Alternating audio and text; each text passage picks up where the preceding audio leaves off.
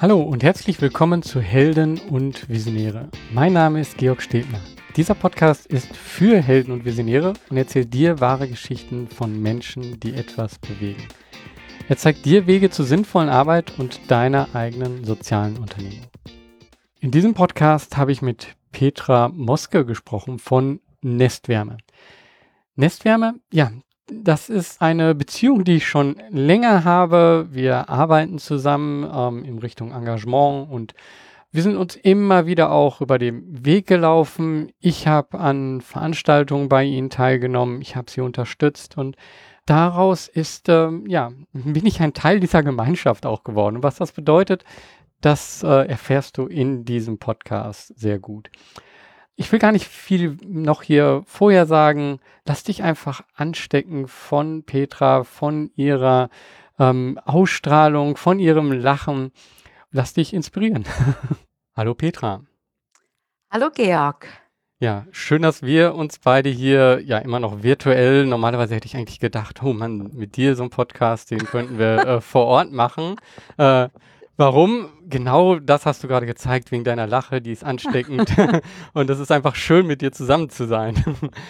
ähm, aber ja, ähm, ist momentan immer noch ein bisschen schwer und äh, so, ja, man, man gewöhnt sich mittlerweile dran, so an die virtuellen äh, Gespräche, auch wenn sie doch anders sind und ich äh, mich schon darüber freue, dich wieder ähm, auch in den Arm zu nehmen, weil das ist auch etwas, äh, was du sehr gerne machst. Aber ich glaube, da kommen wir auch noch zu. das stimmt, lieber Georg. Das tue ich so gern und das vermisse ich und das vermisse ich auch und das fehlt mir. Und weißt du, äh, wenn wir schon uns nicht in den Arm nehmen können, würde ich so gerne jetzt unsere Zeit, unseren schönen Talk, auf den ich mich mega freue, würde ich gerne beginnen mit bärenstarken Gedanken. Und dann so habe ich mir überlegt, ich habe hier in der Hand bärenstarke Karten mhm. und ich werde jetzt einmal mit meinen Händen über diese Karten fahren mhm. und du sagst an irgendeiner Stelle Stopp und das sind dann deine bärenstarken Gedanken, die lese ich vor und dann ziehe ich meine und so starten wir in den Tag. Was hältst du davon? Äh, bin ich gespannt. Äh, ja, lass uns das einfach mal machen. so, du sagst einfach Stopp. Ja. Äh, stopp. So. Also, deine bärenstarken Gedanken heißen, Souverän bestehe ich jede Herausforderung. Wichtige Gespräche, Termine oder Prüfungen können einiges an Kraft kosten, besonders dann, wenn du dich selbst mit destruktiven Gedanken zusätzlich stresst. Diese Affirmation hilft dir, dein wahres Potenzial zu entfalten, dein Vertrauen in dich zu stärken. Dadurch kannst du dich zuversichtlich den Herausforderungen stellen das finde ich, passt ja gar nicht zu dir, weil du stellst dich ja jeder Herausforderung. Ah, okay, dann, dann, lassen wir uns doch trotzdem mal äh, hinter die, ähm, was wir auch mit diesem Podcast machen, so ein bisschen hinter die Fassade oder hinter dem Vorhang von so einem Unternehmen zu gucken. Bei mir heute Morgen mir ist echt schwer gefallen, heute Morgen aufzustehen. Also ähm, okay. und, äh, von daher stimmte das jetzt für heute schon irgendwie so, ja gut, dass ich diesen Termin habe und dass, äh, ja, weil ich habe so ein bisschen Rückenprobleme und äh, ich habe heute gesagt, so ja, ich mache jetzt mal kein Yoga. Ähm, mal gucken, äh, ob ich mich vielleicht ein bisschen dazu sehr überdehnt habe und ja, wenn mir dann so ein bisschen Sport fehlt, dann fiel ja. mir auch schwer aus dem Bett zu kommen. Also Versteh. von daher passt das heute super. Wie cool. Ja, dann mache ich mal gerade ganz kurz weiter und ziehe mal meine eigene und sage Stopp. So, und meine heißt, ich bin, ich bin in Balance. Um ein gesundes Gleichgewicht zu finden, ist es nötig zu erkennen, wo die Balance verloren gegangen ist. Betrachte dazu auch deine Gedanken, deinen Konsum, dein Essverhalten und deine Prioritäten.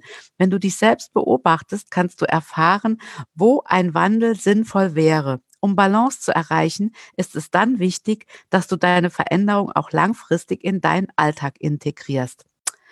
Ja, finde ich äh, passt auch für mich heute Morgen gut.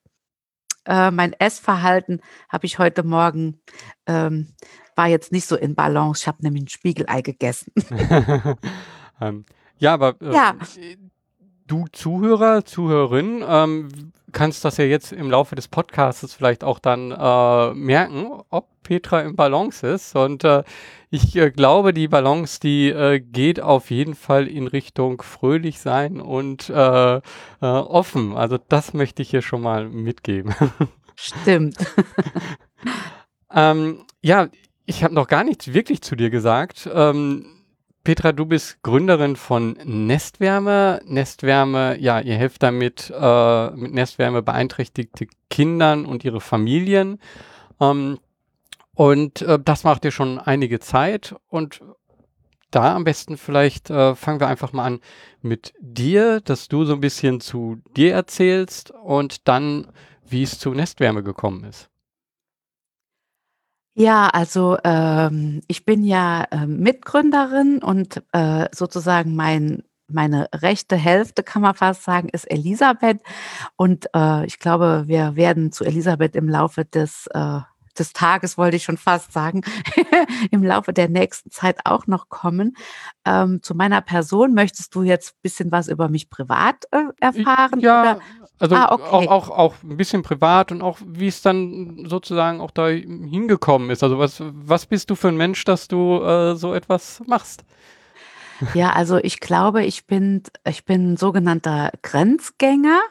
Also ich, äh, und das, da, daher passt meine Karte, ich bin in Balance äh, total gut, weil ich auch immer gut achtsam mit mir sein muss, dass ich in Balance auch bin weil wenn mich was begeistert, neige ich sehr dazu, äh, gerne ganz tief da einzusteigen und dann das andere wieder zu vergessen.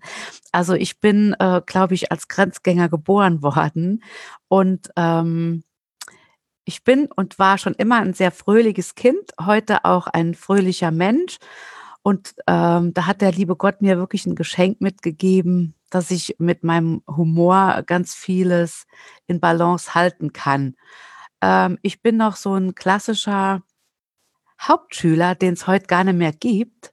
Hauptschüler werden ja heute gerne, ähm, wie sagt man denn, Hast du mir jetzt gewunken? Ja, ich äh, wollte dir sozusagen virtuell die Hand geben, äh, weil ich bin auch auf der Hauptschule gewesen Ach, und habe danach äh, ja erst Abitur gemacht, studiert und ja, dann ähm, alles andere gibt es in unterschiedlichen Podcasts, rede ich schon drüber. Entschuldigung, wollte dich nicht weiter unterbrechen. Ja, nein, finde ich äh, gut. Also, weil äh, heute Hauptschüler ja gerne stigmatisiert sind. Und zu meiner Zeit war das äh, üblich und no, vielleicht auch normal. Da war es außergewöhnlich, aufs Gymnasium zu gehen. Heute ist es ja normal, aufs Gymnasium zu gehen und nicht auf die Hauptschule. Und ich habe alles auf dem zweiten Bildungsweg mir erarbeitet. Ähm, ich habe dann auch eine Ausbildung gemacht, weil ich irgendwie keine Lust mehr auf Schule hatte. Ähm, dann nach der Ausbildung habe ich gemerkt, oh, oh, es ist doch wichtig äh, zu lernen. Dann habe ich äh, die mittlere Reife nachgeholt, dann habe ich Fachabitur nachgeholt, dann habe ich ähm, noch meine Ausbildung gemacht, dann habe ich während meines äh, meiner Berufstätigkeit, ich habe Kauffrau gelernt, ähm, angefangen zu studieren, Betriebswirtschaft und ich habe mich immer in meinem Leben weitergebildet und Lernen ist für mich ein Lebenselixier. Ich lerne so gerne, wie auch jetzt äh, in dieser Covid-Pandemie hat mich das so lernend nach vorne geschossen und das beflügelt mich richtig. Mhm. Und wie ist es, ähm, ja, also dann Schule, ähm, da hatte ich weitergebildet die ganze Zeit.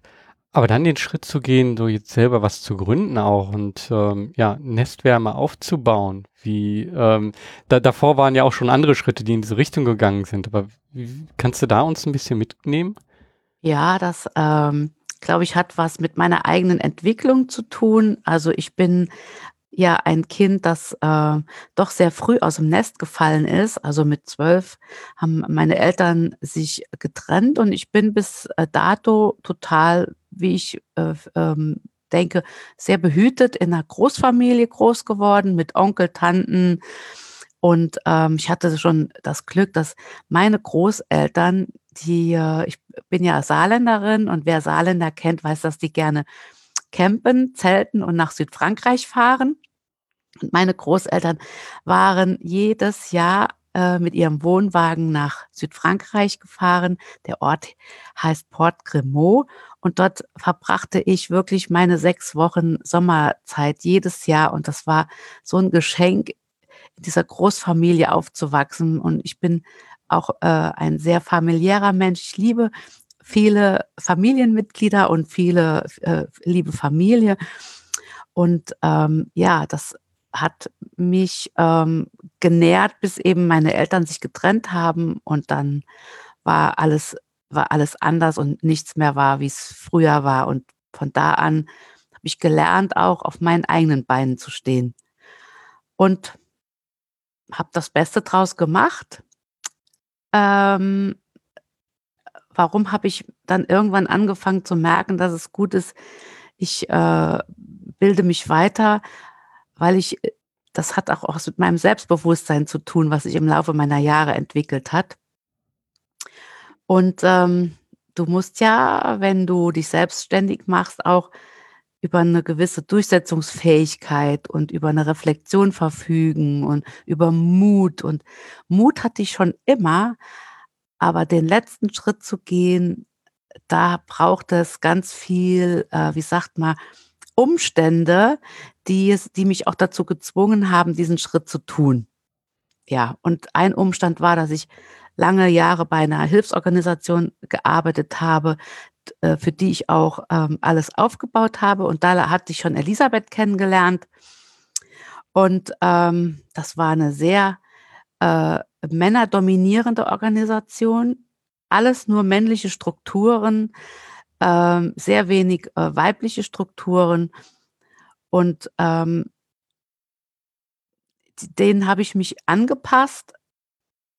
Die habe ich wahrscheinlich auch ein Stück weit zu der Zeit gebraucht. Und dann konnte ich aber mein Selbstbewusstsein ausbauen und habe gemerkt, was für ein Potenzial, was für eine Energie und was für, für Kräfte in mir stecken.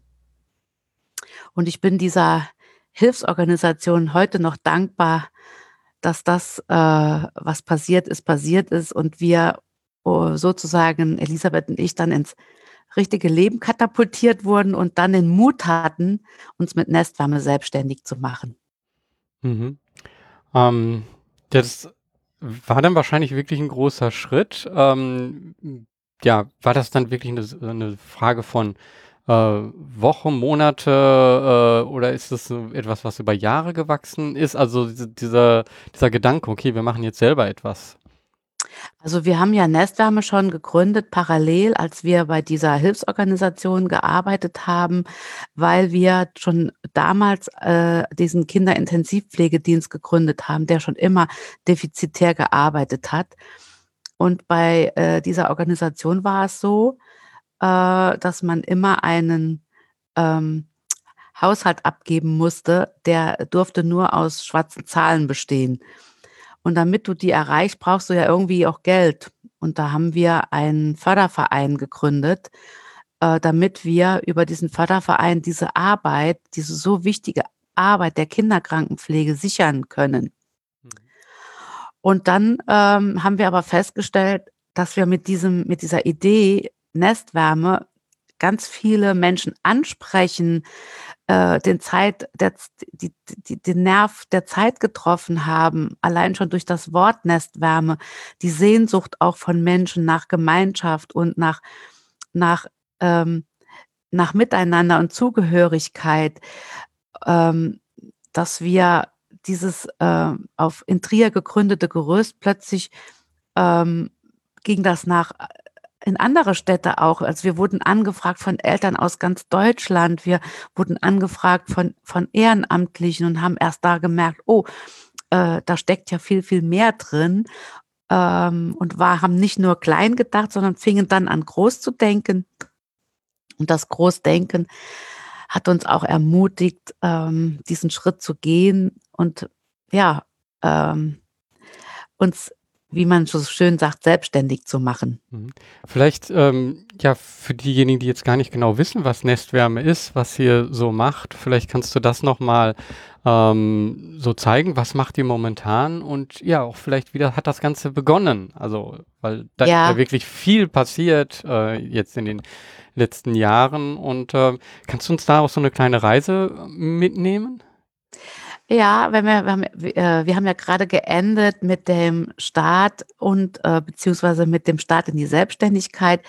Wenn wir es jetzt auf der Zeitschiene betrachten, ist der Verein 1999 gegründet worden und hatte wirklich damals die Aufgabe, diesen ambulanten Kinderpflegedienst bei dieser Hilfsorganisation zu unterstützen.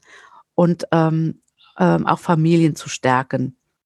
Ähm, als wir uns dann 2003 selbstständig gemacht haben, haben wir natürlich diese Idee weiterverfolgt, haben aber dann einen eigenen Kinderkrankenpflegedienst gegründet mit ähm, Kolleginnen und haben dann natürlich ähm, diese, diesen Kinderkrankenpflegedienst selbst betrieben und wo, dafür wurde auch die Nestwärme GmbH ausgegründet.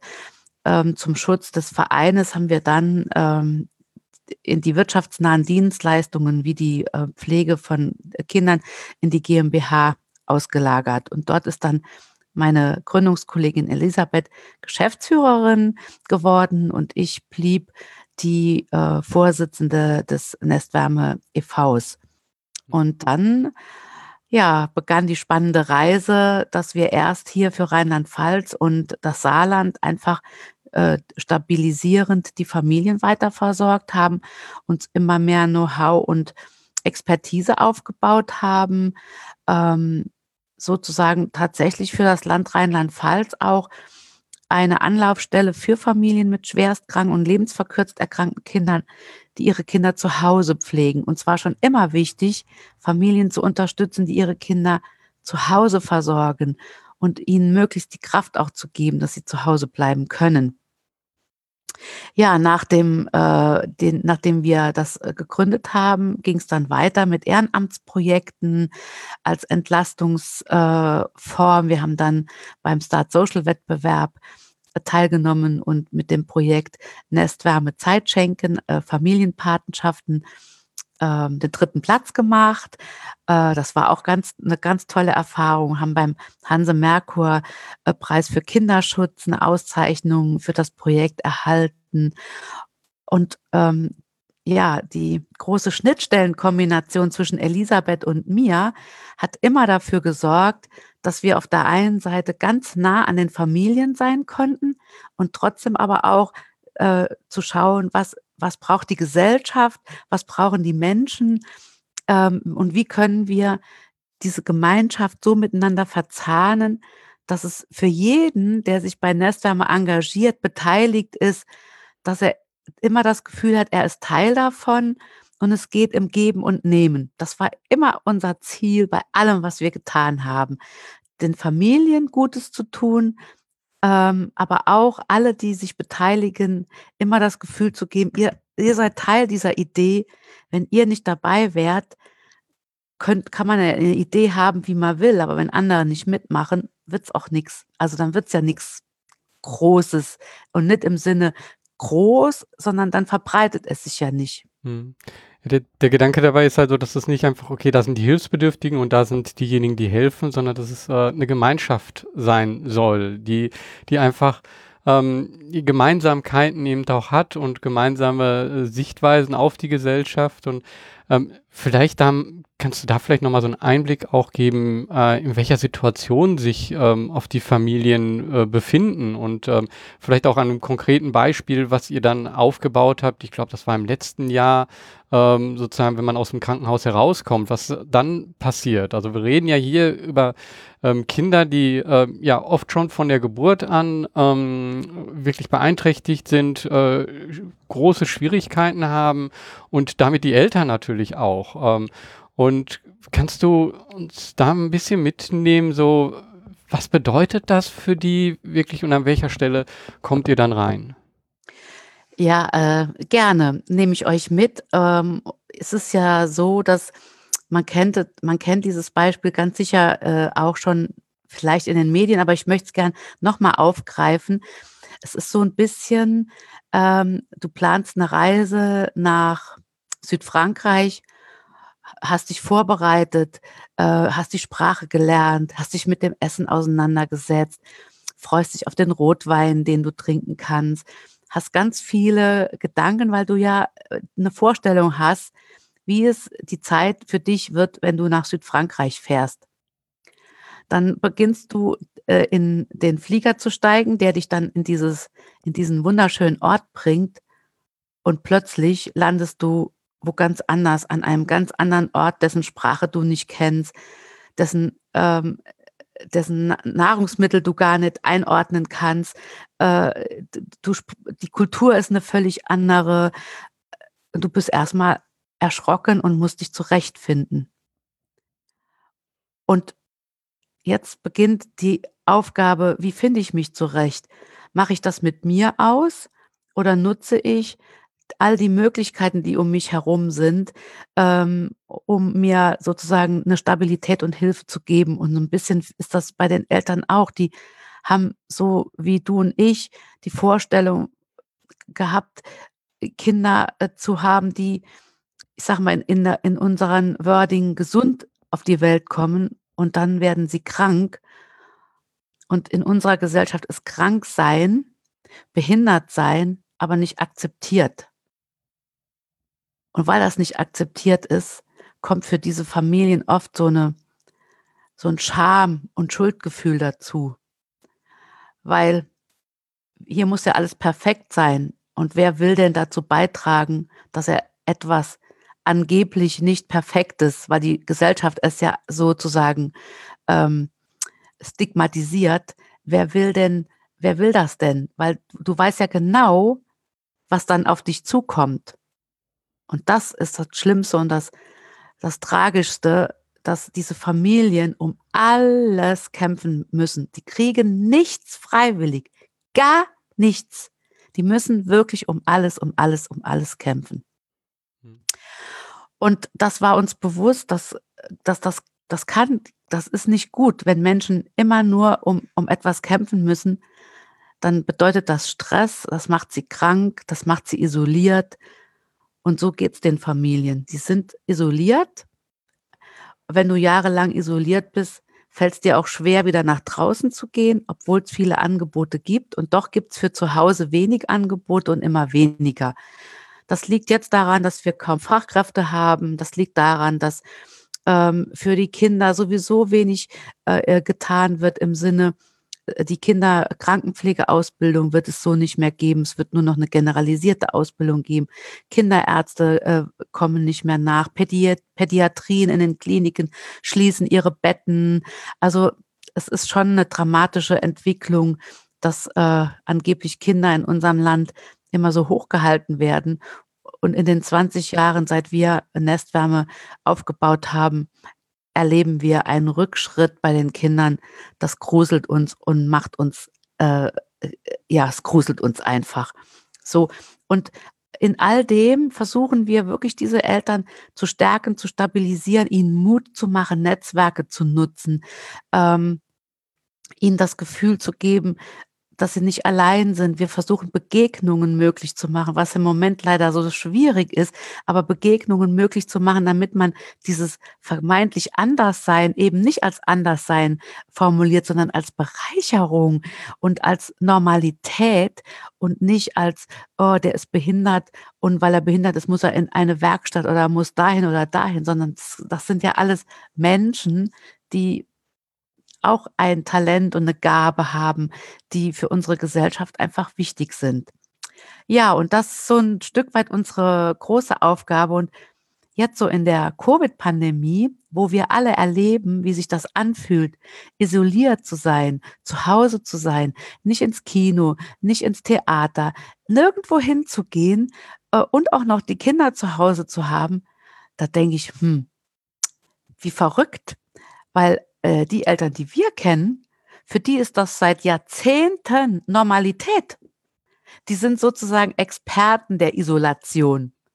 Und die könnten eigentlich jetzt den Eltern, die verzweifeln, weil sie nicht mehr wissen, was sie mit ihren Kindern machen sollen, gut unterstützend zur Seite stehen, weil die wissen, wie man Alltag stemmt und wird jedes Mal gefordert und weiß nie, wie es morgen weitergeht. Jeden Tag. Ja. Ich hoffe, ich konnte mhm dich jetzt so ein bisschen mitnehmen. Ja. Ähm, sehr gut, also ich, ich ähm, fast Gänsehaut, ne? also wie du das auch sagtest, also man, man kann das jetzt auch so ein bisschen mitfühlen, also so isoliert zu sein, ähm, was das bedeutet. Ne? Und eben auch, ich finde auch diese, dieser Gedanke, wirklich nicht zu wissen, was am nächsten Tag ist, ähm, dass da sagt man ja eigentlich, das ist ja so etwas buddhistisches Zen, ne? Also man muss da total in sich ruhen, äh, das ist das, wie ähm, dann ja Mönche oder so leben. Aber das ist ja nicht ausgesucht. Das ist ja dann ähm, passiert und äh, man muss dort halt in dieses oder man ja es ist Teil des Lebens da äh, halt mit umzugehen. Ne? Ja. Das, das äh, sagst du gut. Also ich sag mal, das oberste Gebot, so schwer es auch fällt, ist wirklich Akzeptanz, zu akzeptieren, dass das jetzt mein Leben ist und dann mich in diesem Leben zurechtzufinden, aber alles, was an Möglichkeiten besteht, zu nutzen und mir ein Netzwerk zu schaffen, wo ich für mich ähm, äh, trotzdem der, trotz der Anspannung und trotz der Angst und der Sorge, diese Angst und diese Sorge, die man jeden Tag hat, du hast ja jeden Tag Angst um dein Kind, was passiert, das ist ja kaum, also das muss man sich wirklich einfach mal auf der Zunge zergehen lassen. Du sitzt am Frühstückstisch und weißt nie, wie der Tag ist. Du gehst abends ins Bett und weißt nicht, ob am anderen Morgen noch alles so ist wie, wie, wie abends. Diese Angst, das macht, denn, macht ja was mit dem Körper, mit dem Geist. Und da sich einzustimmen, ja, wie die buddhistischen Mönche, das ist auch eine Kraft, die du brauchst, die ist aber wichtig, weil am Ende ähm, brauchen die Eltern eben diese Kraft, damit sie ihre Kinder gut versorgen können. Denn jetzt kommt ja diese große Herausforderung, dass die Ressourcen, die gesellschaftlichen, eben auch nicht mehr so zur Verfügung stehen, wie das vor fünf Jahren war. Sei es im Ehrenamt, sei es in der Pflege, sei es in der, in der Versorgung. Das ist rück, das entwickelt sich rückwärts. Und was hat die Gesellschaft für eine Antwort darauf? Stationäre Einrichtungen, wo dann die Menschen hinkommen und ähm, dort sozusagen gepflegt werden. Weg, von, weg aus den Familien, sogar noch mit so perfiden Gedanken wie, naja, wenn die Eltern das ja nicht schaffen, da muss man mal überlegen, ob das nicht Kindeswohlgefährdung ist. Und da muss man mal das Jugendamt einschaffen, an, äh, einschalten. Da müssten die ja eigentlich das Kind aus der äh, Familie nehmen, um sie dann in irgendwelche Einrichtungen zu stecken. Und im Moment schießen Gesellschaften aus dem Boden. Das sind keine gemeinnützigen, sondern wirtschaftsnahe äh, GmbHs, die solche Kinderpflegeeinrichtungen ähm, etablieren, wo diese Kinder dann auch hingehen können, müssen irgendwann. Hm. Ähm, wie, wie, ist das für dich? Also man merkt auf der einen Seite so, ähm, ja, so viel Sorge, äh, wie sich das entwickelt hat, ähm, da drin ähm, auch diese Schwierigkeiten und du erlebst es ja täglich. Auf der anderen Seite haben wir gerade am Anfang äh, einfach gemerkt, dass du unheimlich äh, ähm, positiver Mensch bist und sehr viel Ausstrahlung hast, äh, darf ich dich fragen, wie du selber damit umgehst? Also diese, dieses Hin und Her, weil das ist natürlich, wenn man so ein Unternehmen aufbaut, so einen Verein aufbaut, so eine Organisation, ähm, hat man ja täglich auch mit diesem, man kämpft ja eben sozusagen auch für die anderen. Und äh, wie gehst du damit um? Oder ist das gar kein Umgehen für dich? Ist es einfach so, dass du ähm, ja, da dein, auch deinen Weg gefunden hast? Also ich finde erstmal schön, dass du das so aufzeigst, dass wir ähm, sozusagen immer in Kämpferstellung sind. Und weißt du, es ist tatsächlich so, wir sitzen eigentlich mit pflegenden Angehörigen in einem Boot. Die pflegenden Angehörigen kämpfen für ihre Pflegenden und wir auf der anderen Seite auch. Und ähm, deswegen kämpfe ich auch so dafür, dass pflegende Angehörige, sprich Eltern und wir, äh, wir als Kinder, äh, Kinderintensiv- oder Hospizdienst, ähm, ich kämpfe dafür, dass wir, dass äh, wir eine, eine Einheit sind, also dass wir verstehen, dass wir uns nicht gegenseitig ähm, beäugen oder, oder gar negativ äh, sprechen, sondern dass wir verstehen, dass wir alle mit Ressourcen ausgestattet sind, die ähm, wir brauchen, damit wir äh, uns gut stabil durch diese Zeit bewegen können. Denn was passiert denn jetzt, wenn Eltern zum Beispiel eine 24 Stunden rund um die Uhr äh, ähm, Versorgung ähm, haben oder auch einen Anspruch, einen gesetzlichen Anspruch haben. Es ist aber nicht genügend Pflegepersonal da, also kriegen sie nur noch 20, kriegen nur noch 18, vielleicht auch nur noch 10 Stunden. Das heißt, von 24 Stunden sind sie dann, wenn sie nur 10 Stunden bekommen, 14 Stunden alleine. Das ist natürlich eine Hausnummer und das ist auch schlimm. Nur der Pflegedienst oder wir als Nestwärme können ja nichts dafür. Natürlich würden, warum sollten wir denn den Eltern nicht die 24 Stunden gerne geben? Natürlich würden wir das von Herzen gerne, aber wir haben kein Personal und so geht es nicht nur uns, so geht es ganz, ganz vielen anderen Einrichtungen in der ambulanten Pflege, dass es für uns kaum, kaum auszuhalten ist, dass wir dieses nicht mehr abdecken können, weil das ist unser Ursprungs, Auftrag, das war unsere originäre, deswegen haben wir uns gegründet, den Eltern zu Hause Entlastung und Unterstützung zu geben in Form von Menschen, die wir vernetzen. Und das zu merken, dass wir das so, so nicht mehr können, sondern andere Wege jetzt gehen müssen, das war sehr ernüchternd und auch ähm, eine schlimme Erfahrung, die ist auch nicht weg. Und deswegen ist so meine Karte, ich bin in Balance, das ist so symbolisch auch für mich, weil ich tatsächlich gut mit mir achtsam sein muss, dass ich eben nicht nur in diesem Kampf stecken bleibe, sondern immer wieder den Perspektivenwechsel vollziehe oder Blickwechsel zu gucken, okay, Weg A geht nicht, aber wie können wir jetzt gemeinsam Weg B bestreiten und gestalten, ohne dass wir uns kannibalisieren oder Vorwürfe machen, warum wir jetzt diese Stunden nicht erbringen können, sondern nur gemeinsam verstehen, dass wir damit Erfolg haben. Das äh, ist tatsächlich ein, äh, eine Losung für mich, darauf zu achten. Interessant, dass ich die Karte heute Morgen echt gezogen habe. Es wird mir jetzt im Gespräch mit dir so klar, das ist echt äh, wichtig, weil es hilft auch nichts, wenn ich krank werde. Hm. Du bist ja nicht alleine, sondern Nestwärme besteht ja mittlerweile aus vielen. Ich weiß gar nicht, wie viele Mitarbeiter habt ihr und ähm, habt ja auch äh, einige Ehrenamtliche. Ähm, kannst du uns da mal einen Einblick äh, geben und wie ist, wie ist das dazu gekommen? Also zu Anfang war es ja die Elisabeth und du und es sind immer mehr Personen dazugekommen. Also am Anfang war es der äh, Nestwärme e.V. und vor 20 Jahren war es auch noch so, dass ähm, wir tatsächlich überlegt haben, wir würden so gerne eine soziale Einrichtung als äh, Eigentümer äh, äh orientiert so gründen, so wie man eine Firma auch gründen darf ja, ohne, und wir hatten noch nie vor, äh, aus dieser Firma Gewinn zu machen, sondern wir wollten tatsächlich gemeinwohlorientiert arbeiten und vor allem sinnhaft. Wir wollten eine sinnhafte Tätigkeit haben.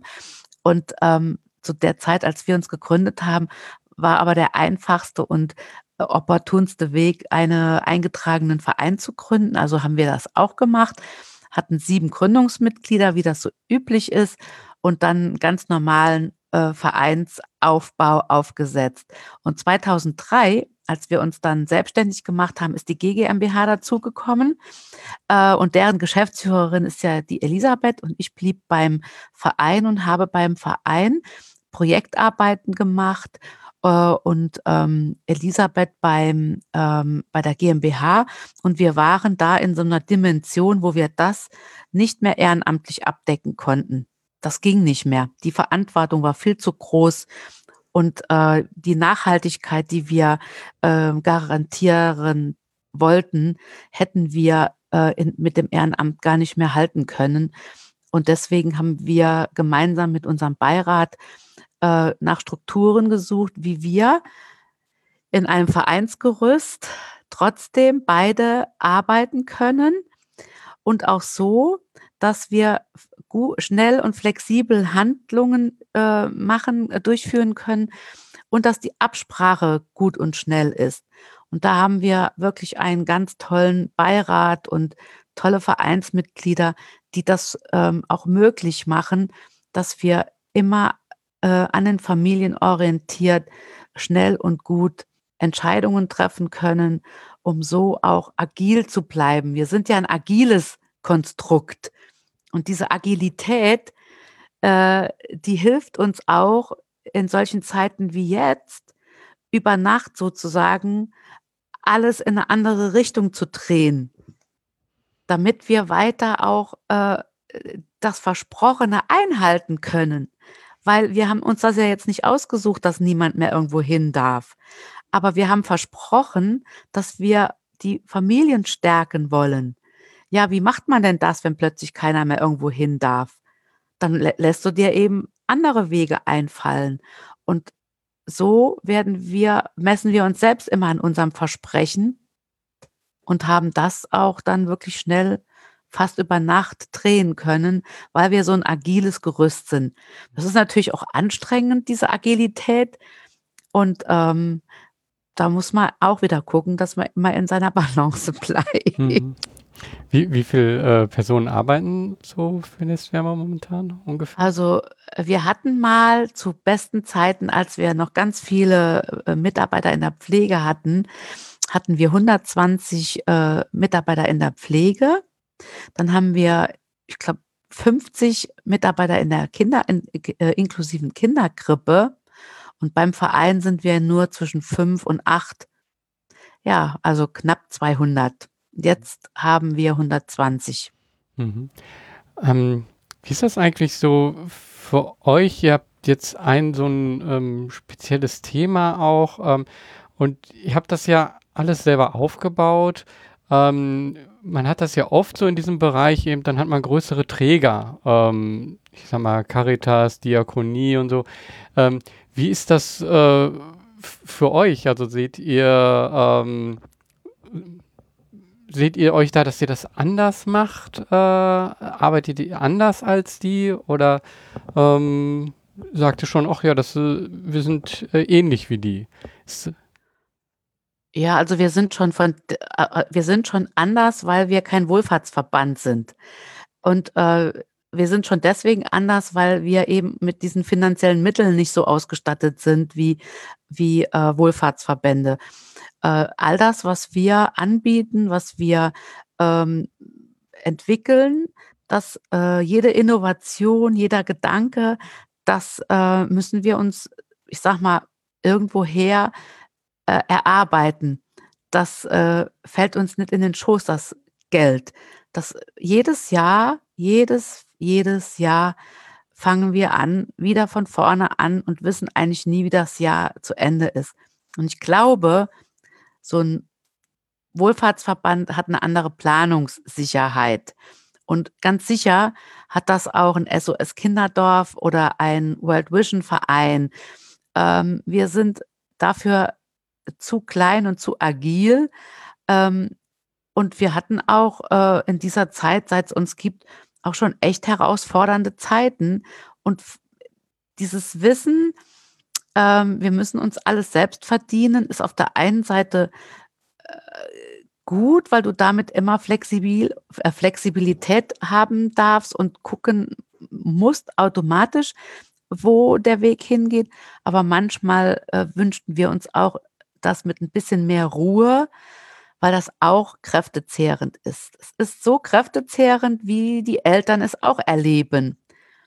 Also deswegen gibt es eigentlich zwischen den Eltern, den pflegenden Angehörigen und uns so wenig Unterschiede. Hm. Also ähm, auch wir müssen uns stärken. Ja. Ich, ich habe ja immer wieder so einen kleinen Einblick bei euch und ich finde es auch interessant, über wie viele unterschiedliche Wege das äh, eben auch, ähm, ja, die, die Gelder zu euch kommen. Ähm, also klar, ihr habt natürlich zum einen ähm, auch einen Wirtschaftsbetrieb, aber ähm, ich kann mal einfach Beispiele aus meinem, äh, aus meinem Erleben sagen. Also ich habe äh, bei euch, ähm, habe ich ein, ein Charity-Dinner, äh, wollte ich machen, ist jetzt leider aktuell nichts raus geworden, aber ähm, bin, bin, äh, habe halt gesagt, okay, da so ein Charity-Dinner mit einer Sterneköchin, äh, super, äh, mache ich gerne, schenke ich mir ein bisschen was und schenke ich auch Nestwärme äh, etwas. Und ähm, ich weiß auch, dass ihr mit Unternehmen zusammenarbeitet und ihr habt auch ähm, ein paar bekannte äh, Sponsoren äh, oder Menschen, die halt, äh, ja, jetzt wie die Sterneköchin, die für euch äh, auftreten. Ähm, kannst du uns da mal so einen Einblick geben? Also wie, wie schafft ihr das auch? Also das ist, äh, es ist natürlich so, dass ihr dieses Thema natürlich dann auch immer den näher bringen äh, bringt und äh, da natürlich auch vielleicht auch deine Art, dann dieses Herz aufgehen, äh, ähm, hilft das da und äh, wie mach, wie, wie schafft ihr das, dass es so divers ist vielleicht auch? Ja, divers und Vielfalt ist etwas, was wir unendlich lieben und zwar alle miteinander, auch wenn es eine Herausforderung ist. Denn Vielfalt zu leben und, und Diversität zu leben heißt ja, du musst komplex denken können und musst wirklich verschiedene Bedürfnisse, Erwartungen äh, im Blick haben, dich abgrenzen können, zulassen können. Das ist echt eine Herausforderung, aber ohne Vielfalt stirbt der Kopf also aus unserem Verständnis, ja, äh, weil das sich gegenseitig befruchten, voneinander lernen, miteinander lernen, geht nur auf, äh, über Vielfalt, ja, wenn du immer mit den gleichen Leuten in einem Raum bist, was willst du denn da noch lernen? Wer soll denn da was von dem anderen noch äh, erfahren, sich entwickeln? Also das ist wirklich ein, ein Riesencredo bei uns, dass wir das äh, lieben und so kommt es auch, dass ähm, ich sozusagen ein Team habe, so wie Elisabeth, äh, die sehr operationell für die Familien tätig ist, ihr Team hat. Und wir, ähm, ich mit meinem Team tatsächlich für die gemeinsame Idee Nestwärme viele Menschen gewinnen kann, die Lust haben mitzumachen. Und das ist jetzt ähm, tatsächlich also das musst du dir vorstellen, ich gehe einen Weg entlang, da stehen rechts und links Blumen. Und die Frage ist immer, wann bücke ich mich, eine Blume zu pflücken oder wann gehe ich einfach vorbei und lasse sie da stehen oder das kann ich auch mit dem Geldstück, äh, wann bücke ich mich für einen Pfennig und wann bücke ich mich, ich bücke mich auch für einen Pfennig. Also um das mal symbolisch zu sagen, ähm, das ist nicht nur bücken wir uns für Scheine, sondern wir bücken uns auch für einen Pfennig, weil dahinter gibt es immer wieder tolle Geschichten und Erlebnisse und Menschen, die etwas in sich haben, was man auf den ersten Blick nicht sieht, wenn du nur den Pfennig im Kopf hast. Und das bereichert uns alle und macht Lust und Laune auf und gibt uns auch die Kraft weiterzumachen. Also dieses, diese Bereicherung von Menschen, wenn die zeigen, was in ihnen steckt und wie wir gemeinsam Nestwärme schaffen können. Das ist berührend. Das, das heißt also, wenn ich das so äh, ja, in meinen Worten nochmal sage, ähm, ihr, ihr habt halt unterschiedliche Personen, also Unternehmen, Einzelpersonen, die ihr ansprecht und das ist immer sehr individuell und ihr wisst aber auch am Anfang gar nicht, wie wird da raus? Ist das jetzt einfach nur dieser Pfennig, den, äh, wo es einfach nur ein Gespräch ist, wo ich einfach mit jemandem ähm, Nestwärme so näher bringe?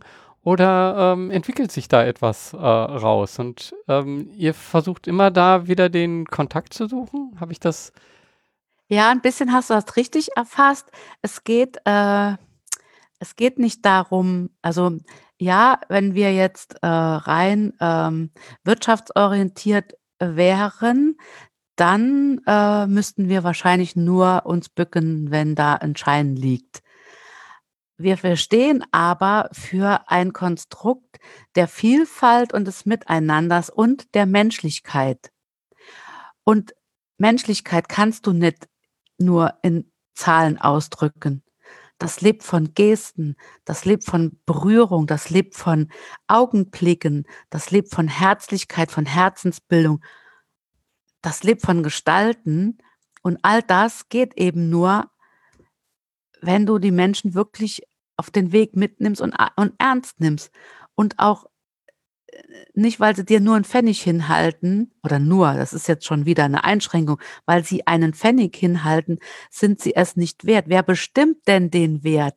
Weil wir haben die Erfahrung gemacht, dass auch bei einem Pfennig ein Riesengeschenk dahinter steckt, wenn wir es denn sehen. Hm. Und die Enttäuschung nur von den Scheinen, die ist auch nicht zu verachten. Also auch diese Erfahrung zu machen, dieses äh, auch sich blenden lassen. Ja, das ist uns auch passiert und wird uns auch immer passieren. Aber das gehört auch zur Vielfalt und zum Erfahrungsschatz ähm, von uns. Und wir stehen äh, für die Menschlichkeit und die äh, wirst du niemals in Zahlen messen können, so wie es sozusagen in unserem Kapitalismus vorgegeben ist.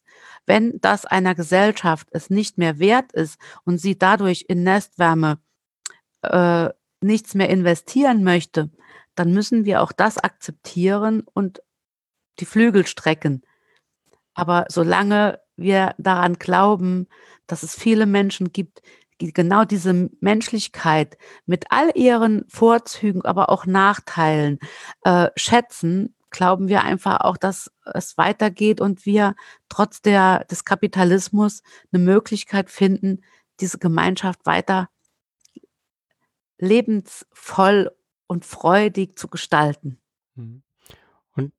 Ich glaube, wichtig hier nochmal, Gemeinschaft sind eben auch alle, die dazu beitragen. Und wie es auch immer ist, ist es durch Zeit, ist es durch Geld, ist es durch ähm, ja auch Aufmerksamkeit, einfach indem sie äh, sich einen Moment äh, Zeit für euch nehmen und ähm, ja, zuhören und äh, dann ja. vielleicht das weitertragen tust du ja auch. Also da gehört auch ein Dankeschön an dich, weil du dir auch die Zeit nimmst. Du interessierst dich für uns, du fragst nach, du gestaltest sogar auch mit uns.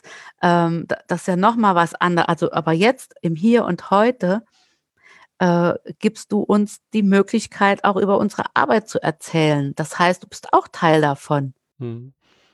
Ähm, ich würde gerne noch so verstehen, wie so ein, so ein Alltag von dir so ein bisschen aussieht, um, um so zu verstehen, ähm, was, was sind das so Berührpunkte, die, die du dann halt mit unterschiedlichen Personen hast und ähm, ähm, momentan natürlich etwas anders als ähm, vorher, ähm, aber trotzdem bist du ja, äh, ja, ich würde jetzt sagen, so ein, ähm, ein Mensch, der Menschen braucht und die, äh, die, der den Austausch mit Menschen äh, braucht. Ähm, hast du das in deinem Alltag auch äh, immer drin oder äh, gibt es auch viele Zeiten, wo du äh, in deinem Alter selber für dich äh, etwas arbeitest? Also wie, ich, ich frage mich das gerade, also wie sieht dein Alltag so ein bisschen aus? Vielleicht kannst du...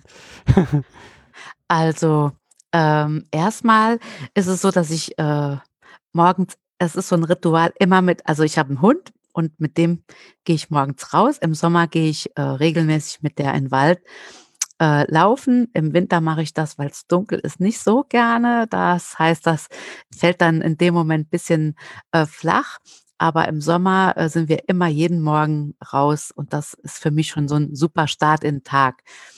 Ähm, wie sieht dann mein Alltag aus? Ja, also mein, äh, meine Welt ist schon immer hier dieses kleine Kästchen gewesen. Oder sei, ja, nicht immer, aber das ist so mein Arbeitsmittelpunkt. Der Computer.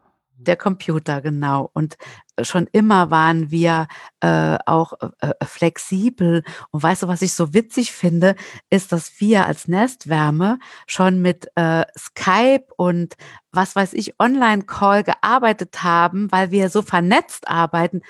Da war das überhaupt noch gar nicht opportun, dass Leute von zu Hause aus arbeiten. Aber für uns war das möglich, so dass wir uns so äh, Deutschland oder europaweit vernetzen konnten, weil wir diese Agilität haben und auch diese Neugier, immer was, was, was anders zu machen.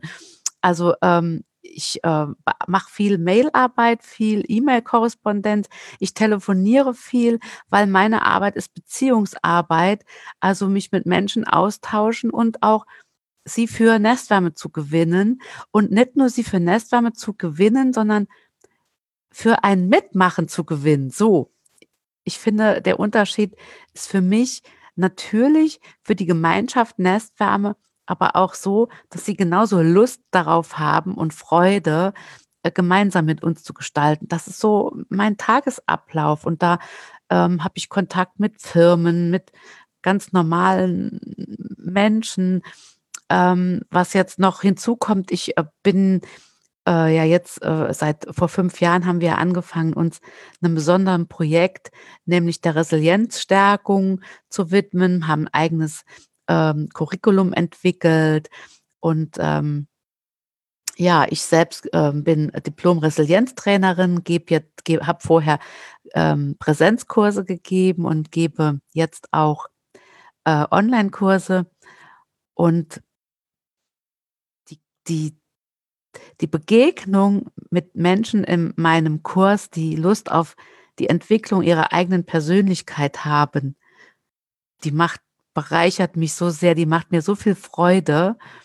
Und zu sehen, wie wie Menschen aus dem tiefen Loch wieder Licht sehen, um weitergehen zu können, das macht mir so eine große Sinnhaftigkeit für uns und unser Team und unsere Arbeit, dass äh, daraus wieder ein, etwas Neues entsteht, was zur Stärkung von den Familien, aber auch uns allen als Gemeinschaft zugutekommt.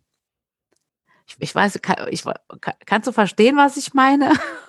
ja, ihr habt dort halt etwas geschaffen, wo ihr euch selber äh, helft, ihr helft den Familien, ähm, aber ihr öffnet das ja gleichzeitig auch nach außen, weil ihr einfach sagt, okay, das ist ein, eine gesellschaftliche äh, Situation, die, die, äh, der Stärk die Stärkung der Resilienz einfach ähm, wir mehr und mehr, äh, so ist es nun mal, in der Gesellschaft brauchen. Und ähm, ja ich, ich selber habe mich ja auch auf so einen Weg getan. Also als ich Angestellter war, habe ich äh, nicht so, so viel selber über mich selber reflektiert. Und ähm, mit dem mit der Gründung äh, des Unternehmens ähm, habe ich da angefangen, viel mehr über mich selber ref zu reflektieren. Und ich glaube, das ist etwas, was in der Gesellschaft auch äh, ja immer noch äh, nicht die Normalität ist und was fehlt. Und ähm, das ist ja etwas, was ihr mit der Resilienz ähm, ja auch ähm, zugänglich macht, vielleicht. Ja, also na, äh, zugänglich macht. Ähm, aber wir wollen darüber hinaus noch etwas äh, mehr. Also ich bin äh, äh Freund von äh, Aaron Antonowski, äh, der ein Kohärenzmodell entwickelt hat. Kohärenz heißt Stimmigkeit, äh, Stimmigkeit, also sozusagen ein Modell hat, an dem Menschen, wenn sie mit einer Situation, in der sie äh, äh, stecken, wenn die für sie stimmig ist, kannst du vieles gestalten und vieles schaffen. Wenn aber Situationen unstimmig sind, dann ist die Balance nicht da und dann geht auch äh, da geht das Leben auch nicht so ähm, nahtlos weiter. Und der hat so einfache Fragen äh, sozusagen, dieses Modell besteht äh, ist aus einfachen Fragen, nämlich zum, also dieses Kohärenzmodell. Zum einen sagt, fragt er immer, worum geht es eigentlich in einem Konflikt oder in einem, bei einem Stress? Also worum geht es wirklich? Das ist sozusagen die Verstehbarkeit. Dann die Handhabbarkeit, wie gehe ich denn jetzt mit dieser Situation oder, oder diesem Wissen um? Und das dritte ist die Sinnhaftigkeit was, welchen Sinn ergibt es, dass ich das tue oder diese Erfahrung gemacht habe? Und diese drei Fragen, finde ich, bestimmen wirklich, wirklich, seitdem ich mich mit Salutogenese, also äh, wie kann, können Menschen auch in belastenden Situationen gesund bleiben, beschäftige, seitdem gehe ich ganz anders an die Situationen ran. Und wenn es ein Konflikt ist, kann ich mich mit der Frage, worum geht es eigentlich, viel schneller, als ich das vorher konnte, in so eine Metaebene bringen. Ich kann viel schneller versuchen zu verstehen, worum es jetzt geht, warum es mir geht oder warum es den anderen, warum es dem anderen geht. Und dann komme ich schneller in eine Handhabbarkeit, also sozusagen lösungsorientiert oder ressourcenorientiert. Und dann hat das meistens auch eine Sinnhaftigkeit. Und wenn diese drei Sachen zusammenkommen, dann gibt es so ein Stimmigkeitsgefühl. Und das, wenn das im Bauch so eine gute, wenn das so stimmig ist, dann fühlt sich's gut an und was sich gut anfühlt, weil niemand macht etwas ohne gute Gefühle. Niemand schließt ein Geschäft ab ohne gute Gefühle. Also ein gutes, stimmiges Gefühl ist für alles wichtig. Und das ist so ein bisschen so unsere, ja, ähm, daran orientieren wir uns so. Mhm. Ähm, Stimmhaftigkeit und ähm, Sinnhaftigkeit ist ja, das erlebst du also immer wieder auch ähm, während deiner Arbeit. Gibt es so einen Moment, ähm, so eine Geschichte, wo du sagst so, hey, das zeigt mir, dass das, was ich mache, eben mir das richtige Gefühl gibt, dass es stimmt und äh, dass es das Sinn, sinnvoll ist, was ich mache. Ja, da gibt es so zwei, drei oder mehrere Beispiele. Also wir haben ja ähm, wir haben ja einen Kinderhospizdienst, einen ambulanten Kinderintensivpflegedienst. Wir haben eine inklusive Kinderkrippe, wo wir Kinder aufnehmen äh, ab drei Monaten mit äh, schweren Beeinträchtigungen, lebensverkürzt erkrankte Kinder, aber auch gesunde Kinder äh, mit einem total nestwarmen pädagogischen Konzept. Wir haben die ähm, ambulante Brücke als kleine Wohneinheiten, wo wir Familien aufnehmen, wo wir sie anleiten, wo wir sie stärken, sie vorbereiten auf ihr äh, Zuhause, in, in das sie dann ähm, entlassen werden. Wir ähm, haben ähm, Ehrenamtsprojekte, jetzt alles so digitalisiert und bauen gerade an einem äh, großen Nest, aber dazu komme ich dann später nochmal. Und immer, wenn ich aus den verschiedenen Arbeitsbereichen Kontakt mit ähm, Eltern habe, die mir ihren Weg erzählen oder ihre Geschichte, dann berührt mich das, weil ich dann merke, was für eine Sinnhaftigkeit das ergibt. Aber genauso auch, wenn ich mich mit Mitarbeitern oder äh, Freiwilligen unterhalte oder mit einem äh, Kooperationspartner. Das macht, das macht mir Freude, um, um das jetzt mal ganz konkret an einem Beispiel äh, zu erklär, äh, erklären. Äh, über unseren Resilienzkurs habe ich eine Mama kennengelernt, deren äh, Kind ist lebensverkürzt erkrankt. Man würde sagen Hospizkind, Palliativkind. Und diese Mama war in unserem Resilienzkurs und hat uns alle berührt, weil sie sagt, jeden Tag weiß ich nicht, wie es weitergeht. Ich habe Angst um das Leben meiner Tochter, weil die kann jeden Augenblick sterben. Und sie wollte sich in diesem Kurs stärken, weil sie sich vorbereiten wollte auf den Tod ihrer Tochter. Und das war so, so ein bereicherndes Seminar, dass äh, wir haben viel gelacht, wir haben viel geweint, wir haben viel über Trauer, wir haben viel über Tod, aber auch übers Leben gesprochen und natürlich gepaart mit den theoretischen Modellen, die wir in unserem Curriculum erarbeitet haben. Und diese Frau ist eine ganz kluge und auch sehr intelligente und selbst sehr gebildete Frau, ging aus diesem Kurs in, im Feedback an uns total gestärkt raus und berichtete uns das auch, wie sehr ihr diese vier Tage mit uns gut getan hätten, ihr Kraft gegeben und das hat, das war so ein schönes Gefühl. Und mit dieser Mama bin ich immer noch in Kontakt. Und jetzt ist es so, dass ihre Tochter immer noch wirklich lebensverkürzt erkrankt in unsere inklusive Kinderkrippe geht, dort aufgenommen wird, dort jetzt dieser Mama auch Freiräume schaffen kann. Das heißt, sie wird bei uns in der inklusiven Krippe äh, vier bis sechs Stunden jeden Tag betreut, so wie das möglich ist. Und die Mama hat jetzt dadurch auch wieder Freiräume für sich selbst. Und diese Freiräume hat sie genutzt und arbeitet bei Nestwärme mit und äh, macht also äh, macht jetzt auch äh, äh, pädagogische Familienhilfe mit und also kann jetzt wieder auch anderen Müttern weiterhelfen. Und dieser Kreislauf, den wir uns so in der Theorie ausgedacht haben, dass der funktioniert vor allem äh, mit Eltern, die nicht mehr in diesen Kampfmodus gehen, sondern die gemeinsam mit uns sich auf die Reise einlassen. Und davon, da gibt es noch viele andere äh, Mütter und äh, Eltern, die mich gerade in diesen Resilienzkursen so bereichern. Und da denke ich, es lohnt sich weiterzumachen, weil gemeinsam, und wenn es nur fünf sind, aber gemeinsam schaffen wir das. Sehr schöne Geschichte, sehr schönes Beispiel einfach, was das zeigt, dass es um Gemeinschaft geht und nicht um, ja, hilfebedürftig und äh, dass es so, so, eine Aufteilung eben nicht gibt. Ähm, dass, dass ihr dafür seid, um das zu zeigen, dass es nicht so eine Aufteilung äh, sein muss, dass es andere Wege gibt. Ja, also wir, wir sind wirklich, wir möchten diesen humanistischen Gedanken einfach äh, leben. Das ist uns so wichtig. Und äh, natürlich leben wir auch in einer kapitalisierten Gesellschaft und wir haben den Kapitalismus und ohne den äh, gäbe es ja auch nicht die Möglichkeit, äh, Initiativen wie Nestwärme zu unterstützen. Und doch müssen wir alle verstehen, und ich glaube, wer jetzt den Knall noch nicht gehört hat, wer ihn jetzt immer noch nicht gehört hat, dem ist ja nicht mehr zu helfen, dass gerade jetzt Gemeinschaft das höchste Gut ist, das man haben kann. Also Familie, Freunde, Netzwerke, äh, das, was, was, was willst du denn sonst noch haben, wenn nicht das? Mhm.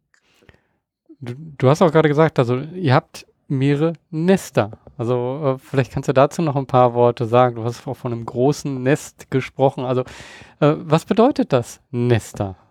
Also wir haben kleine äh, Standorte in Deutschland, äh, die äh, auch ähm, überwiegend ehrenamtlich geleitet werden.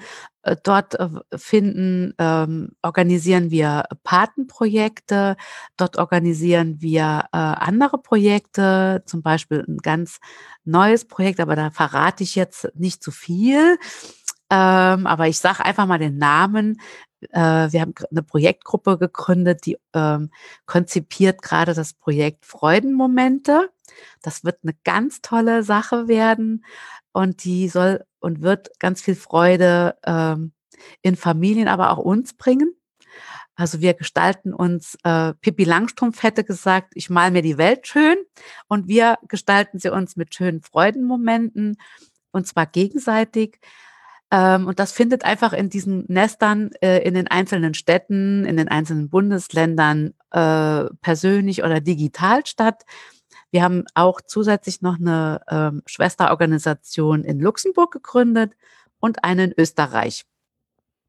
Ja, und so vernetzen wir uns und ähm, bilden, und die Gemeinschaft der Mitmacher wird immer größer und das ist auch äh, schön, so über die Grenzen zu gucken und auch da wieder voneinander zu lernen. Wir sind auch ansonsten sehr, sehr vernetzt mit Frankreich, mit Belgien.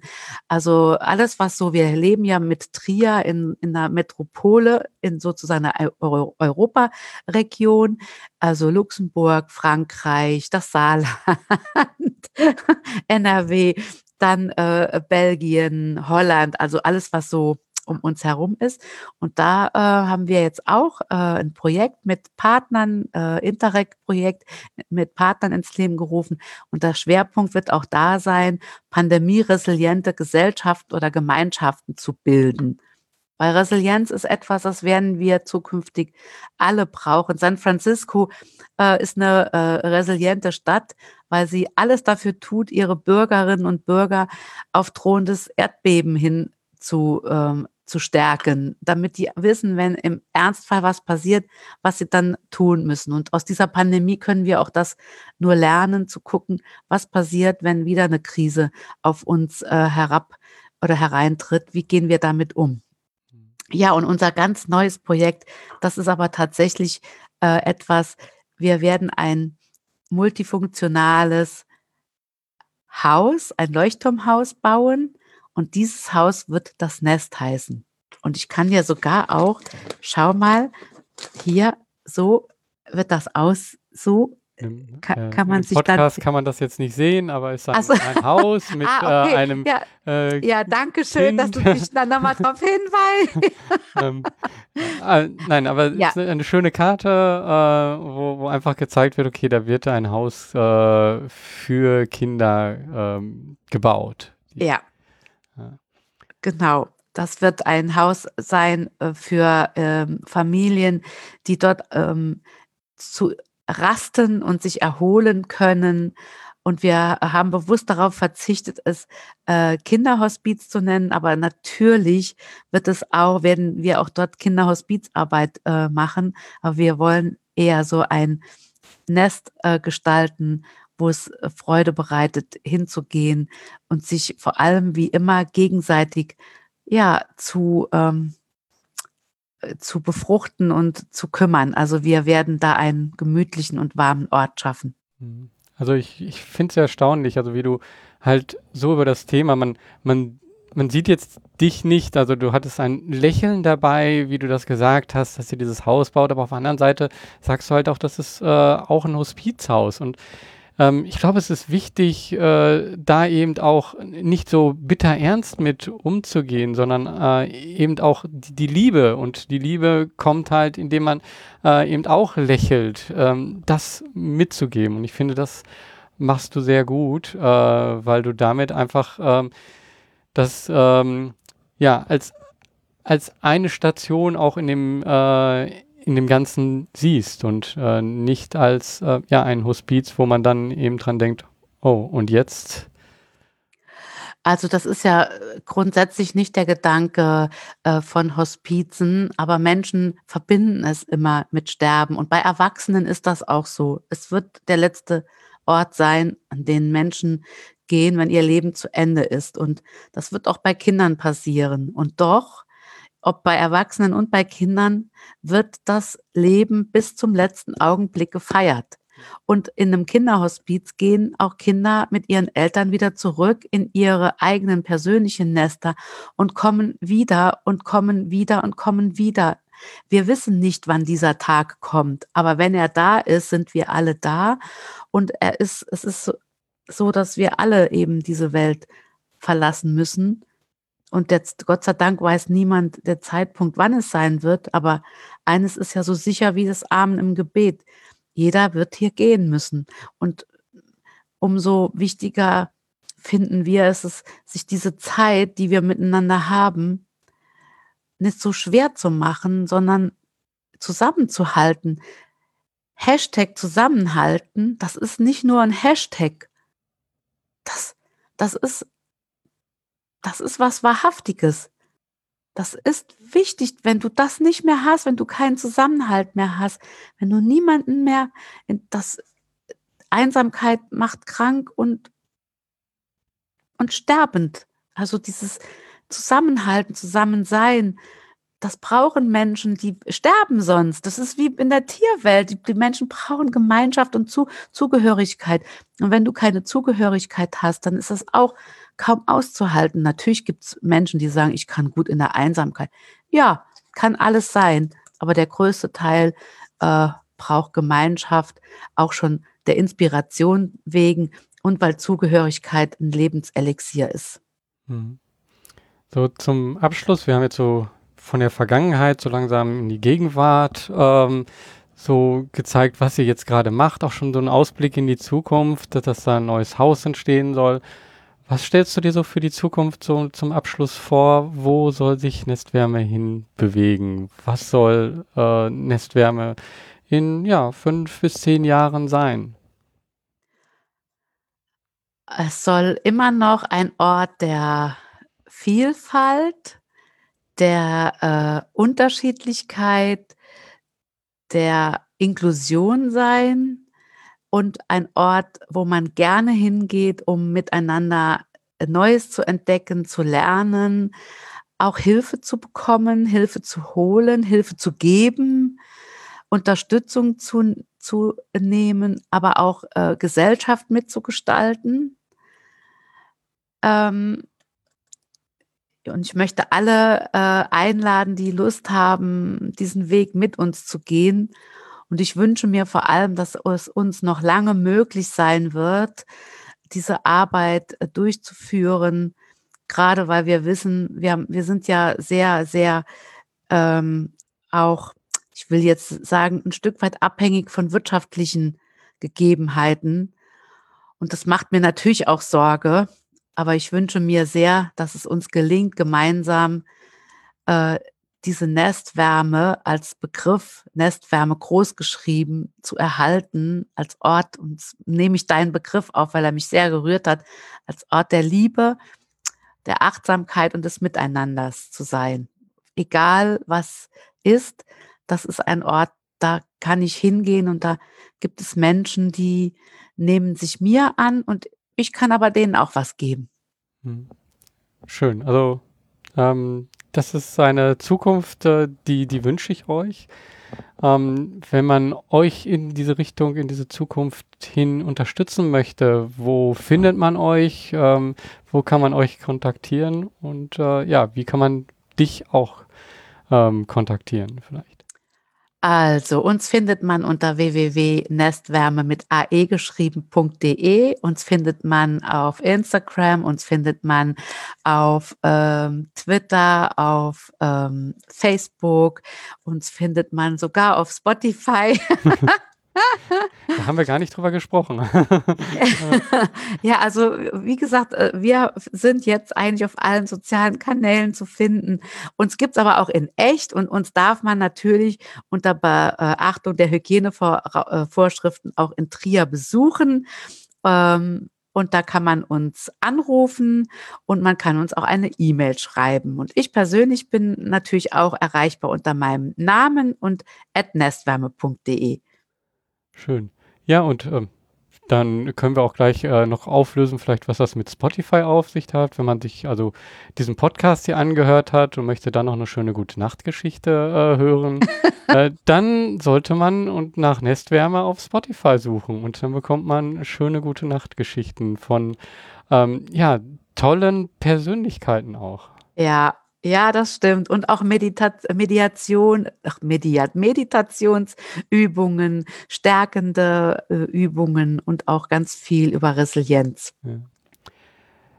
Danke für das Gespräch. Danke, dass du dir hier die Zeit genommen hast und äh, ja, und mir, uns einen Einblick gegeben hast äh, und äh, sehr inspirierend. Ich bin gespannt, ja, wie der Zuspruch einfach für euch nochmal sein wird, wie, äh, wie äh, Menschen sich dann bei euch melden werden und äh, gemeinsam wir alle zusammen diesen Weg gehen werden. Ja, danke, lieber Georg, auch, dass du den Weg mit uns äh, gemeinsam gehst und uns auch so viel inspiriert hast und auch uns äh, ja mit deinem Wissen ganz viel mitgegeben hast. Danke. Ja, Helptier, sage ich nur, ne?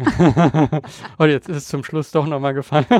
ja, also ähm, ja, danke dafür. Äh, ich arbeite einfach gerne mit euch zusammen. Ich bin, äh, verbringe einfach gerne mit euch Zeit. Ähm, ich glaube, man hat es hier einfach auch gemerkt in diesem Gespräch. Also äh, ihr strahlt eine Herzenswärme aus und äh, was kann schöner sein als das? Äh, und wenn man dann eben gemeinsam äh, Wege geht, wunderbar. Danke. Ja, ich sage auch dir vielen, vielen Dank. Ähm, das war auch für mich jetzt sehr begeisternd. Jetzt kann ich es ja verraten, mein erstes Podcast. ja, ähm, ja, irgendwann ist immer mal das erste Mal. Danke, dass du äh, auf dieses Abenteuer dich auch eingelassen hast. Ja, ich danke dir auch. An dieser Stelle nochmal danke, Petra, dass du dir die Zeit genommen hast und mir und den äh, Zuhörern einen Einblick äh, gegeben hast in Nestwärme. Erstmal, eigentlich ist es ja ein ziemlich schwieriges Thema hier. Also Familien mit beeinträchtigten Kindern und dann auch über Hospiz und Tod zu sprechen. Ich bin immer wieder erstaunt, dass Petra so ein schwieriges Thema ja mir näher bringt und andere näher bringt. Es ist eigentlich ein Thema, mit dem man sich nicht wirklich beschäftigen will, was einen doch sehr nahe geht. Ähm, die Art, wie Petra das aber macht, ist aus meiner Sicht einfach herzerwärmend. Und das ist eben auch hier wieder, glaube ich, sehr gut rübergekommen. Teil dieses Podcasts ist aber immer auch zu beleuchten, ja, diesen unternehmerischen Gedanken und ähm, zu zeigen, wie so eine Organisation sich langsam entwickelt. Und ich fand das hier sehr interessant. Also das ist das, was ich hier mitnehme, ähm, dass es hier zu Anfang ein Verein war und dann man aber einfach gemerkt hat, hm, also es gibt hier eigentlich auch noch so einen wirtschaftlichen Betrieb. Also wir, wir haben eine inklusive Kindertagesstätte, die wir haben. Wir haben ähm, vor Ort äh, ja ambulanten Service hier und das alles, ähm, ja, da arbeiten wir wirklich mit den Familien auch zusammen und da macht es Sinn, eine GmbH daraus zu machen. Und ja, diese Entscheidung auch zu fällen und Stück für Stück sich dorthin zu entwickeln, finde ich ja ähm, interessant einfach, dass man sieht, ja, das, was man so am Anfang erstmal denkt, das kann sich anders entwickeln. Wichtig finde ich hier auch, äh, das ist ein zweiter Punkt, den ich mitnehme, die Art, wie mit schwierigen Situationen umgegangen wird. Ähm, denn so als kleine Organisation, wie reagiert man auf so etwas, wie wir jetzt gerade in der Covid-Situation ähm, hatten, in dieser Krise? Ähm, wie reagiert man aber auch mit anderen, mit ähm, Änder Änderungen, die sich im Gesundheitssystem hier zum Beispiel ergeben haben? Also hier das, äh, ja, dieses agile Reagieren, neue Formate darüber nachzudenken und hier als schönes Beispiel zum Schluss so gute Nachtgeschichten, dadurch ähm, eine Beziehung aufzubauen mit diesen Residenzkursen, die vorher schon gestartet sind und die dann jetzt eben auch ins Virtuelle ähm, transportiert wurden. Also hier wirklich weiterzudenken, okay, wir haben jetzt die Situation, wie können wir damit umgehen und da neue Dinge ähm, finden. Das ist etwas, was vor allen Dingen bei kleineren Organisationen immer wieder schwer ist.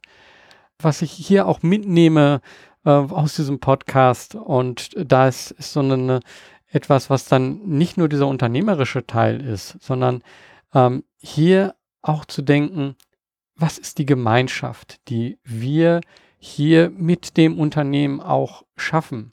Und diese Gemeinschaft nicht nur als das Unternehmen zu sehen und zu sehen, okay, das ist das, was wir anbieten und das ist unser Service. Nein, sondern auch das zu zeigen, hier, du kannst Teil davon werden. Also wir bieten nicht nur etwas an, sondern wir ermöglichen auch dir Teil von diesem Ganzen, von dieser Gemeinschaft zu werden. Im Mittelpunkt steht dabei einfach der Mensch und seine Beziehung in der Gesellschaft zur Gesellschaft. Was kannst du aus meiner Sicht hier persönlich mitnehmen? Was nehme ich aus solchen Gesprächen auch immer wieder mit? Bei schwierigen Situationen ist es wichtig zu lernen, wie man eine Perspektive wechseln kann.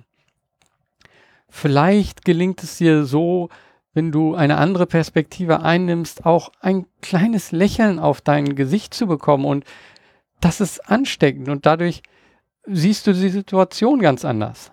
Und selbst wenn es dir nicht gelingt, ähm, dann ist das in diesem Moment vielleicht auch gerade ein, ein schwieriger Moment.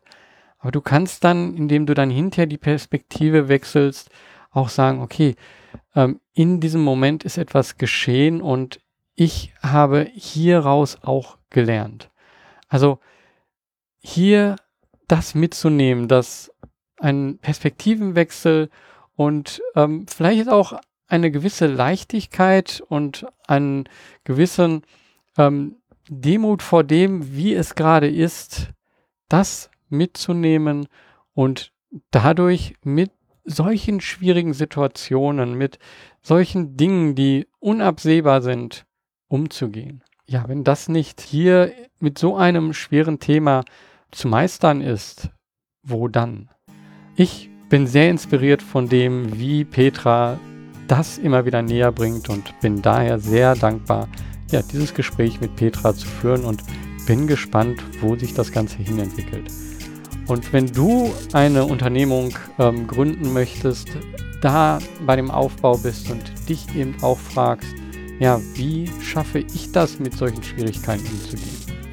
Ich glaube, die Antwort ist hier, schaffe dir eine Gemeinschaft und versuche eben genau diesen Perspektivenwechsel immer wieder zu trainieren, so dass du auch in schwierigen Situationen damit umgehen kannst und so Stück für Stück sich nicht nur eine Unternehmung oder ein Verein entwickelt, sondern dann noch eine GmbH und das Ganze ja noch viele Menschen inspiriert und dadurch eine große Gemeinschaft entsteht. Lasst uns mehr Gemeinschaften entstehen.